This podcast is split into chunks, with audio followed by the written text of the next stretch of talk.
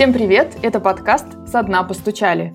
С вами Лола Сайтметова и Наташа Ямницкая. И мы со свойственным нам упорством продолжаем говорить о тех, кто прошел огонь, воду и медные трубы, но не сдался и сделал из лимонов лимонад. Если у вас сейчас непростой период, помните, вы не одни. Вокруг много людей, которые знают, что такое боль и отчаяние, но они же могут рассказать о том, как вернуться к жизни и не растерять надежду. Героиня сегодняшнего выпуска – Вера Шатилова. Несколько лет назад случилась страшная авария. Ее мотоцикл столкнулся с 20-тонным КАМАЗом. В результате этой трагедии девушка потеряла руку и пережила немало операций по восстановлению организма. Сегодня Вера профессионально занимается конным спортом, продолжает любить мотоциклы, а еще после аварии она успела получить новую профессию и работает психологом. Как ей удалось справиться и найти силы жить дальше, а также о том, как, находясь в больнице, встретить свою любовь, она рассказала в нашем выпуске.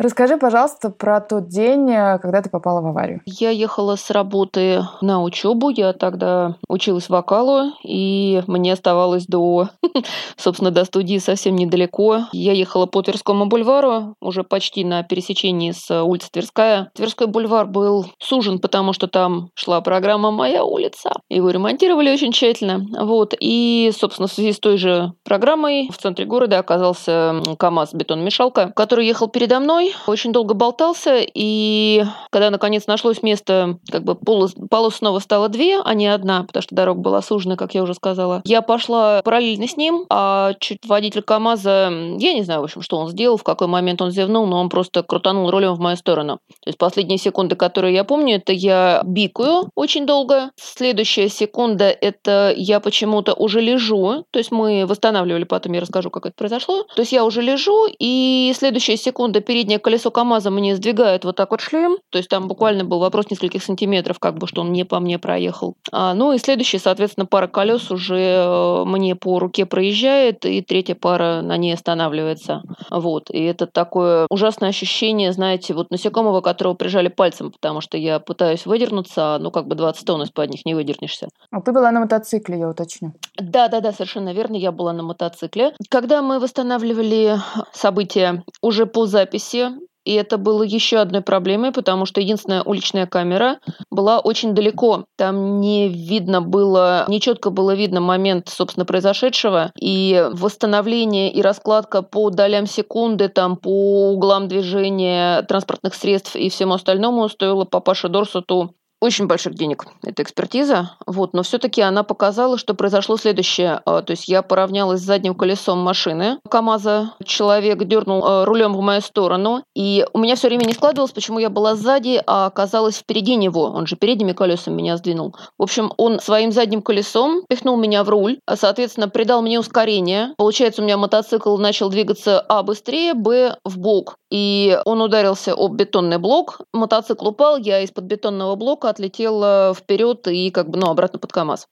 Вер, а когда ты более-менее пришла в себя. Не знаю, было ли это уже в реанимации на каких-то последних днях пребывания там, или когда тебя перевели в палату. О чем у тебя были мысли, о чем ты думала? Тут я могу только матом. Сейчас помолчу. Первая, собственно, мысль, когда я пришла в себя вот на следующий день после операции, собственно, на следующий день после аварии, мимо проходили врачи, время от времени мониторили пациентов. Я сейчас говорю о самой первой так называемой шоковой реанимации, то есть там, где человек находится, там, если не помрет, то переведем, помрет, ну, значит, помрет. И вот там, значит, мимо меня проходит врач, смотрит мне в лицо, значит, видит, что я жива и в сознании, а потом поднимает простыню, значит, смотрит на руку. А я, отвернувшись к нему, лежала. Я только спрашиваю, так не поворачиваюсь, я говорю, рука есть? Он такой, ну, я вижу, запнулся. Я, в общем, ответ уже предугадываю, но э, дожидаюсь от него. Он говорит, нету. И у меня так первая мысль, да и хрен с ним, главное, живая, там потом разберемся со всем остальным. У тебя были мысли там, можно ли было ее спасти? Или, или у тебя вот как-то сразу ты понимала, что все сильно, слишком серьезно, и спасти ее было невозможно?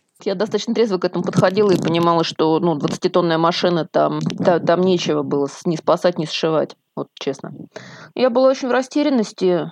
Ну, это Совсем другой образ тела. Непонятно, почему было так, осталось сяк. Но я была еще и, собственно, остаюсь в психотерапии. То есть у меня уже достаточно много лет контакта со своим психотерапевтом. И первое, что я сделала, когда пришла в себя, это сказала, Даша, мне срочно нужна сессия, я все, конечно, не выдержу, но хоть что-нибудь мне нужно это проговаривать. То есть я потом поним, уже поняла, что это было интуитивно очень правильное решение вот в части э, работы с ПТСР. То есть я поступила прям вот как положено по учебнику. Я говорила, говорила, говорила, говорила, говорила, и снова говорила, и снова рассказывала. Не только Даша, друзьям. То есть я все время вот эту информацию, как сказать, ну, выплескивала из себя и от этого легчало. Вера, вот ты говоришь, что месяц, да? То есть ты была в больнице месяц? Слушай, а суммарно я была в больнице больше месяца. То есть я неделю была в реанимационном отделении, потом еще месяц в общей травме. Это только, ну, то есть это одна операция после случившегося? Или это не одна операция? Это не одна операция, это три операции только в Склифе, и потом еще некоторое количество добавочных операций уже по другим больницам. То есть, когда меня из Склифа выписали, оказалось, что у меня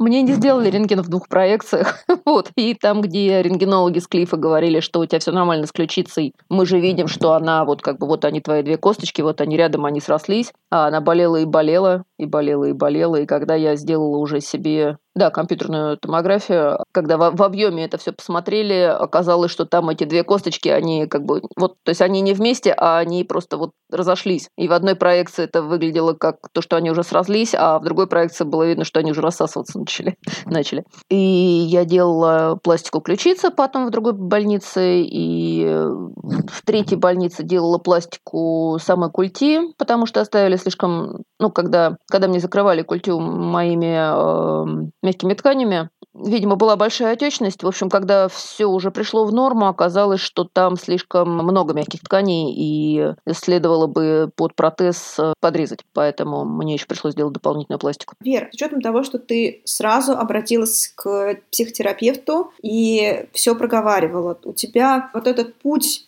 от, ну, вот эти знаменитые пять стадий, да, там, от э, гнева, отрицания к принятию, он сколько времени занял и в какой стадии ты пробыла дольше всего, сложнее всего было? Знаешь, э, так как я сама психолог, я тебе скажу, что это не работает так параллельно и перпендикулярно, как написано у Элизабет Киблер-Росс. Вот есть смешные картинки про вот эти вот пять стадий, значит, как оно должно быть по книжке, и они так это кружочком, а на самом деле и это там такая бешеная совершенно паутина из всего. Слушай, я сейчас не совсем точно отвечу тебе на заданный вопрос. Скажу так, э, мне мои друзья врачи, которые мои друзья, посовещавшись со своими коллегами и в том числе с психиатрами, притащили мне э, нелегальные антидепрессанты, самые простые, трициклические. Сказали, это тебе для сна, выйдешь, обратись к специалисту, с ним проговори, он тебе препараты заменит. Пока вот как бы, пока мы не знаем, что и как это конкретно обрабатывается в твоей психике, э, на тебе вот то, что есть. То, что точно можно, что не повредит, и там на таком маленьком промежутке ничего страшного. И когда я вышла из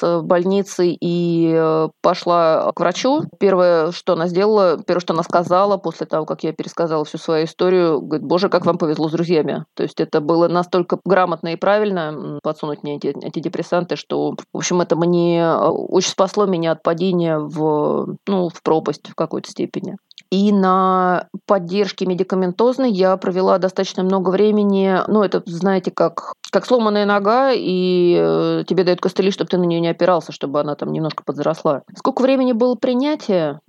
До сих пор, в общем, не уверена. Мне очень долго снились сны, где у меня было две руки, и пробуждение было таким обидным. Но сейчас, пожалуй, по, на, вот, по истечении там четырех с лишним лет, ну, наверное, да, могу сказать, что я уже привыкла, смирилась и, ну что ж, хе-хе-хе.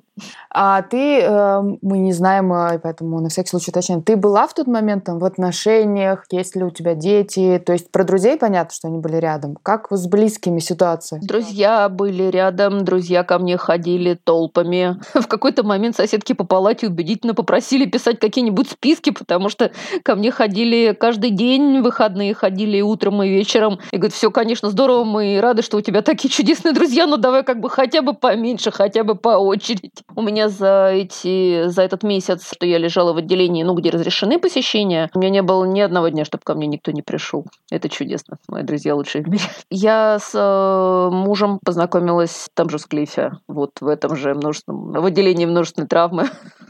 Он тоже мотоциклист, и э, мы долго смеялись, что у нас мотоклуб имени Склифосовского. Совершенно случайно столкнулись около лифта, было жарко, я стояла ну, в коротких шортах, а у меня большая татуировка на ноге, там лошадка на фоне гор. И как-то у нас насчет этой лошадки, ну, совершенно ни о чем такой смолток. И что-то слово за слово, обменялись телефонами, ну и вот. Через два месяца сделал предложение, через полгода мы поженились. Съездила в Склиф. Ну, такое.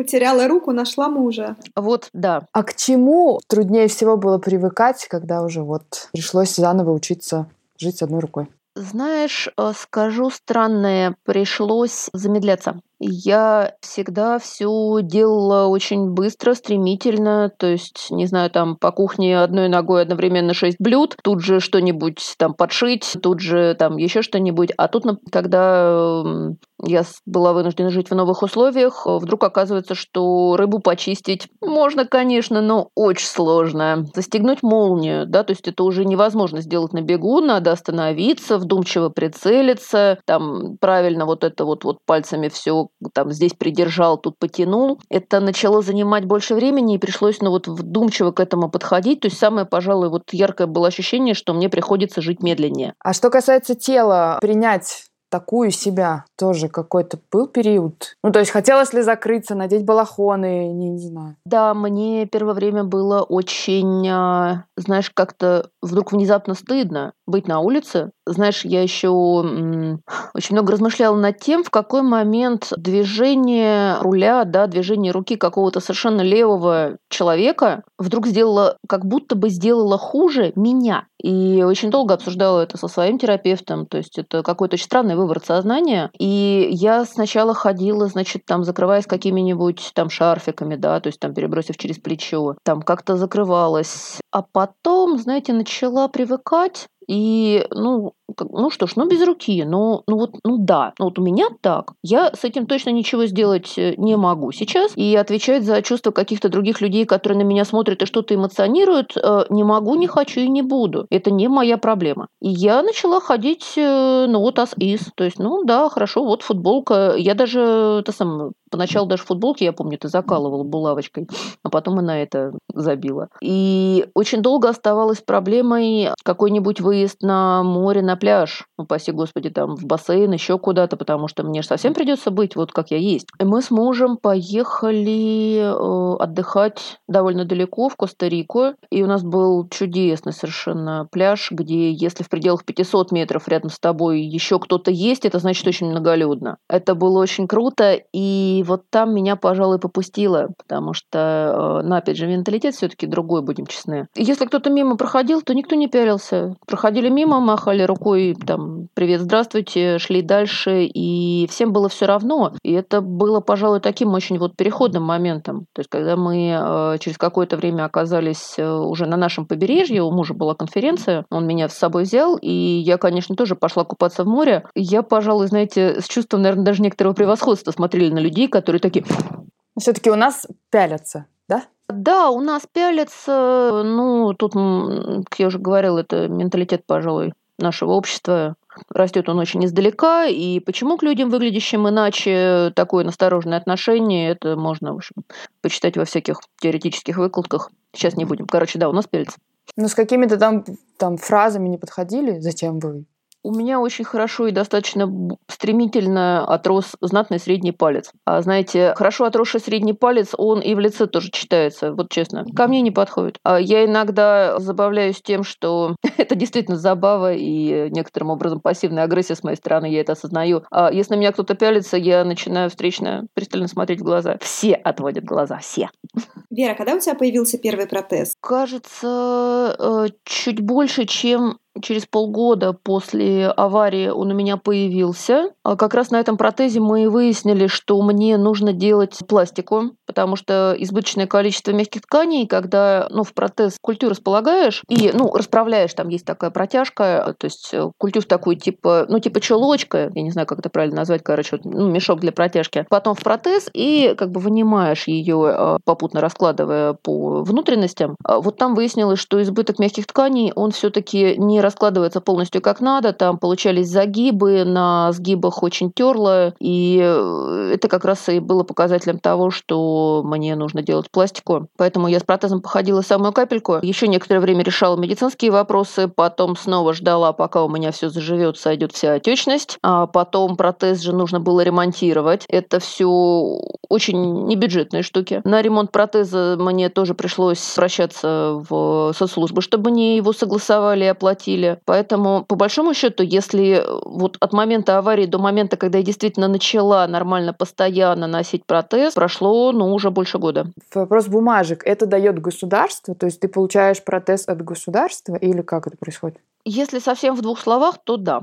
Э, протез оплачивает государство. Есть варианты, если хочешь э, сделать протез быстрее, купить его за свои и подать документы на возмещение. Но здесь очень большой затык с тем, что возмещение может быть не стопроцентным. Там коэффициенты, э, сколько процентов возмещается, они от чего-то зависят, и они все время разные. Поэтому вот один протез, собственно, самый первый я сделала как раз за свои, получила возмещение 70%, то есть при стоимости протезов 300 тысяч, ну, в общем, 100 тысяч, так, отдать в никуда было довольно грустно. Поэтому, если кто-то с этим будет сталкиваться, как по мне, в, из финансовых соображений проще немного подождать и дождаться, пока протез будет, ну, как сказать, предоставлен государством. Это как делается? Значит, либо ты обращаешься в протезную компанию, сам за свои выкупаешь и дальше бегаешь с бумажками, либо обращаешься в протезную компанию и говоришь, что ты хотел бы сделать это за бюджет, и тогда это уже задача самой протезной компании отправлять все документы, от них выбивать, от государства выбивать деньги за этот протез. Пациент, соответственно, просто уходит с протезом и все.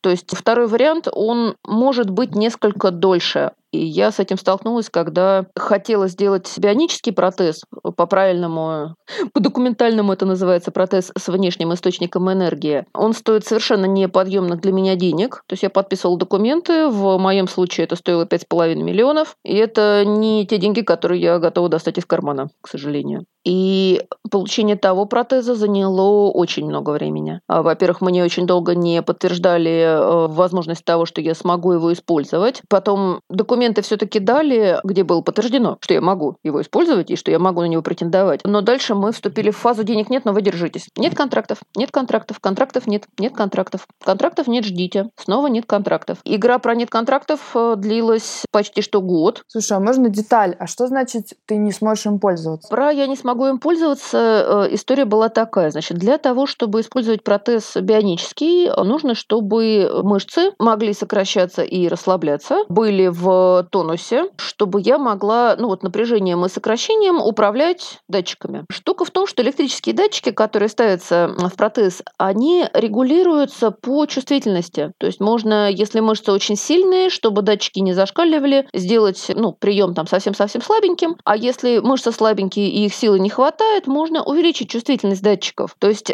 сила или слабость мышц компенсируется чувствительностью приемной стороны. Э, в свою очередь, Федеральное бюро медицинской экспертизы не учитывает возможности этих приемников и меряет по своему разумению. Если, значит, сила моих мышц меньше, чем какая-то там условная величина, то, вы знаете, мы считаем, что вы не сможете ничем пользоваться, поэтому зачем же на вас деньги тратить? Спасибо, до свидания. Я так потеряла год, потому что я могу, э, могла там переподаваться придется только через год снова запрашивать э, экспертизу для того, чтобы претендовать на биомеханический протез. В общем, я качалась. лента эм, из декатлона, силиконовая лента для, это самое, для фитнеса, там, для девочек. В общем, лента связывалась в круг, в кольцо, это все вешалось куда-нибудь на дверную ручку, и вот я оттягивала рукой в разных проекциях, чтобы накачать свои мышцы, чтобы показать нормальные, нормальную силу мышцы для бюро медико-социальной экспертизы. Вер, а вот у тебя теперь есть этот протез. Ты теперь немножко человек-киборг. А что можно, что нельзя, что никогда не получится делать у человека-киборга, у которого есть такой протез? протез имеет некоторое ограниченное количество хватов. В случае моего протеза это 14 хватов, 7 из которых могу я сразу пользоваться. Это важно, потому что есть протезы, у которых заявлено гораздо большее количество хватов, но фактически он программируется, ну там, Например, условно протез умеет 35 хватов, скажите, какие вам надо, и мы из них вам запрограммируем какие-нибудь условные 5, потому что больше не можем. Я сейчас, я, я сейчас говорю очень приблизительные цифры, но вот такое часто встречается, что хватов как будто бы много, но фактически мы для вас можем сделать только очень ограниченное количество. У меня их 14, и у меня просто самый крутой протез из всех, что есть сейчас на рынке. Чего не может протез? Он не может мелкую моторику. То есть вот, вот эти вот там согнуть там один палец э, там в той костяшке или в той костяшке, он это не умеет. То есть я могу, например, не знаю, там схватить аккуратно яйцо, да, и не раздавить его, потому что у меня очень чувствительные датчики. Но там шить, например, уже не могу. То есть это э, не такая мобильность в суставах. Естественно, никакой чувствительности, э, естественно, в... То есть в запястье мой протез движется, ну вот только ну, вокруг, ну, условного предплечья, да, вот этого вот протезного. То есть, соответственно, уже никаких движений на сгибы, там, в бок, вперед, вверх-вниз, а в запястье уже нету.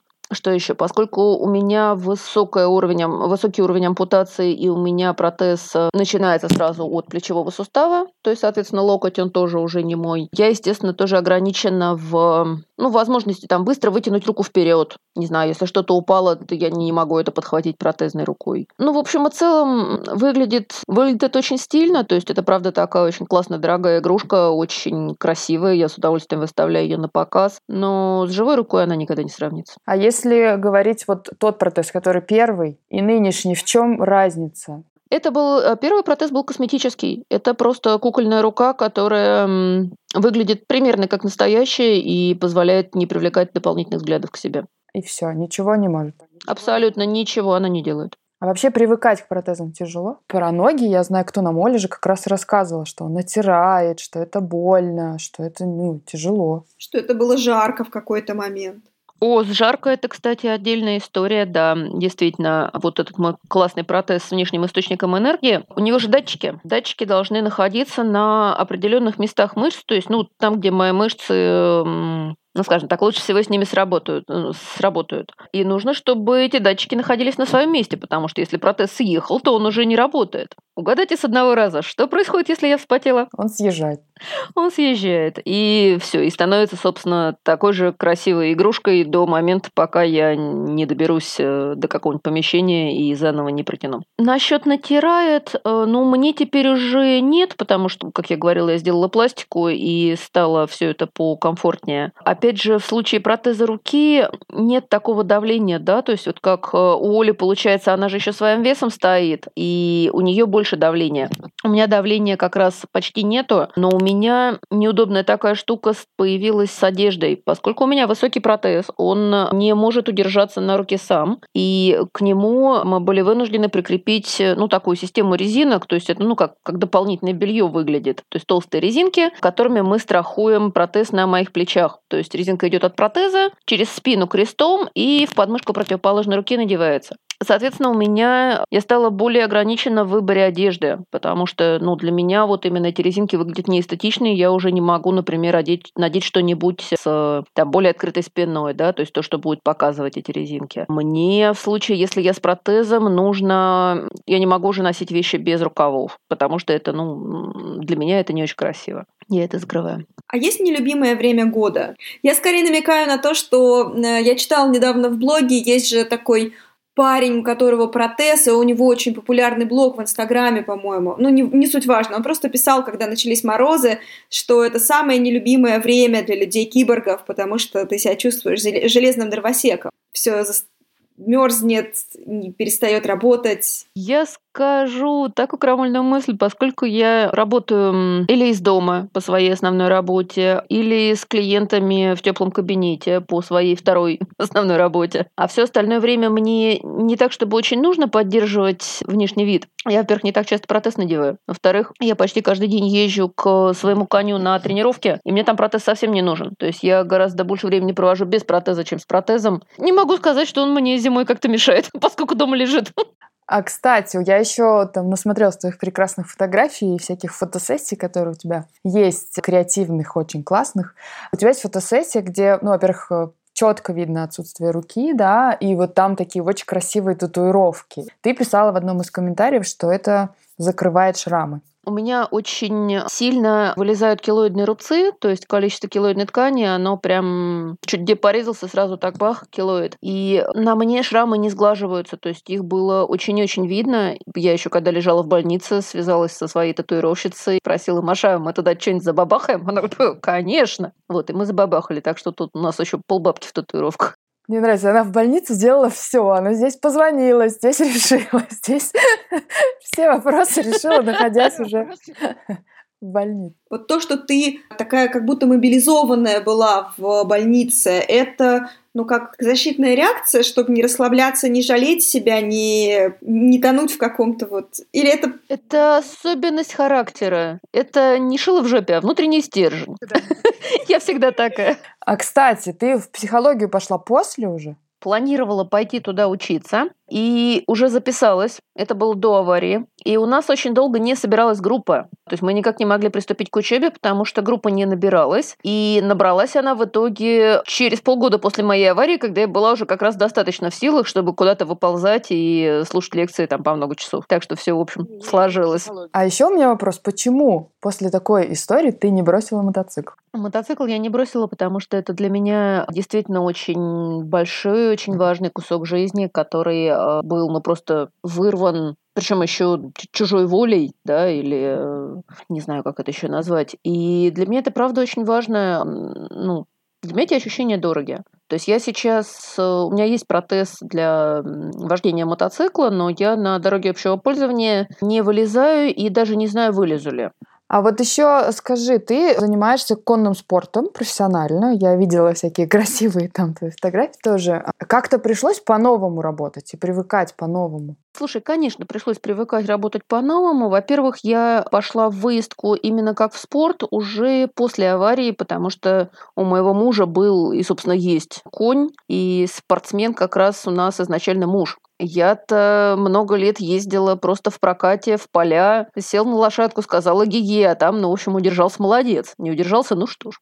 И только с мужем, в общем, он меня привел э, в выездку как в спорт. У меня появился тренер, она меня учила, Потом мы переехали на другую конюшню, у меня появился другой тренер. Выездка – это очень тонкое управление лошадью. Это гораздо тоньше, чем сел и поскакал, и она сама там себе думает. В выездке ты все время должен быть главный, и ты должен говорить и показывать лошади, что ей нужно делать. Причем это еще и должно быть желательно незаметно. Это как танец. И вот эти вот незаметные, очень тонкие взаимодействия, оно как бы и двумя-то руками, в общем, люди достаточно долго учатся, а у меня это усложняется тем, что мне мне нужно это сделать одной рукой, потрогать лошадь одной рукой за сначала там за одну часть рта, потом за другую часть рта, справа, слева, разделить для нее мое давление справа и слева. То есть, да, пришлось многому переучиваться. Но тоже тебя ничего не остановило, да? Ты знаешь, меня с самого начала останавливал очень низкий уровень гемоглобина, потому что я помню, когда я в первый раз села на лошадку, шагал на ней 15 минут, а потом с лошадки стекла под ближайший куст, и там очень долго отсиживалась, потому что просто не могла встать, не было сил. Ну ничего, потом еще немного, еще немного, еще чуть-чуть. Вера, ты задавалась вопросами, за что, почему я, какого хрена? Вот особенно какого хрена. Это для, для того, чтобы пережить и прожить. Это, правда, очень важные вопросы. Э, важно не вопрос, на самом деле. Важно не забыть в том числе разрешить себе испытывать ярость на человека, который был такой козел. Ты ничего не сделал, а произошел произошло такое говно. Поэтому да, какого хрена было обязательно и поорать, и поматериться. Если это, ну, любую, в принципе, тяжелую штуку в жизни э, все равно лучше проживать, чем не проживать. Я в данном случае имею в виду э, чувствовать эмоции, злиться, плакать, орать, все что угодно, только, ну, не зажиматься и не пытаться отмахнуться. Вариант просто не думай об этом, он не работает, потому что психика все равно подверглась некоторому испытанию, и ей нужно дать Э, возможность отработать. Иначе она, если ее зажать и попытаться туда не смотреть, она так и останется зажатая. В какой момент рванет? Никому неизвестно. Но рванет, скорее всего, обязательно. А вообще ты в какой момент начала и начала ли вообще искать людей, которые прошли через похожие травмы, с которыми можно было бы поделиться? Не, не начала. Для того, чтобы поделиться, у меня есть мои друзья и мой психотерапевт, поэтому, если честно, как бы у меня среди моего окружения нет отборки, что я с тобой дружу, потому что у тебя тоже протез. Я дружу с людьми, и мне, в общем, общем, ну, плевать там про протез, это не про протез. А книги ты, может быть, какие-нибудь или фильмы искала? Не обязательно на тему протезов, а просто на тему того, как люди проживают непростые жизнен, э, жизненные ситуации, или тебе хватило психологической помощи, которая у тебя есть? Мне вполне хватило психологической помощи, медикаментозной помощи. То есть у меня была уже готовая помощь, и мне не пришлось справляться с этим самостоятельно, назовем это так. А можно ли интимный вопрос? Ну, давай. Есть ли неудобства в сексе? Ты знаешь, если надо перевернуться через левый бок и быстро вскочить на мужа, то это неудобно. Вот. Ну, в общем-то, а в остальном нет. Слушай, ну, все-таки ты искала ответ на вопрос, что же делать, да, и, скорее всего, что-то для себя нашла. Э, есть ли какие-то лайфхаки для тех, кто сейчас может оказаться в такой ситуации? Что важно знать? Крайне важна психологическая гигиена. Любая травма, как я уже говорила, это травма не только для тела, но и для психики. Поэтому все технические вопросы с протезами, с врачами, там, с починкой тела решить, на мой взгляд, гораздо проще. А вот запросить специализированной помощи для, извините за высокопарность, израненной души, это очень важно. Это как раз та вещь, с которой не нужно справляться самому. Практически невозможно справиться с этим самому. Почему-то именно тебе хочется сказать, спросить у тебя еще в финале, в чем, в чем чем сила, в чем вот, вот на что ты опираешься? Знаете, мне очень-очень помогают лошади. Лошадь это такая большая животное, которое дает э, совершенно безусловную любовь. То есть вот ты заходишь в дневник, а тебе на ухо форчат, боком тебя это прикасаются, голову кладут на плечо и понимаешь, что, в общем, да все хорошо.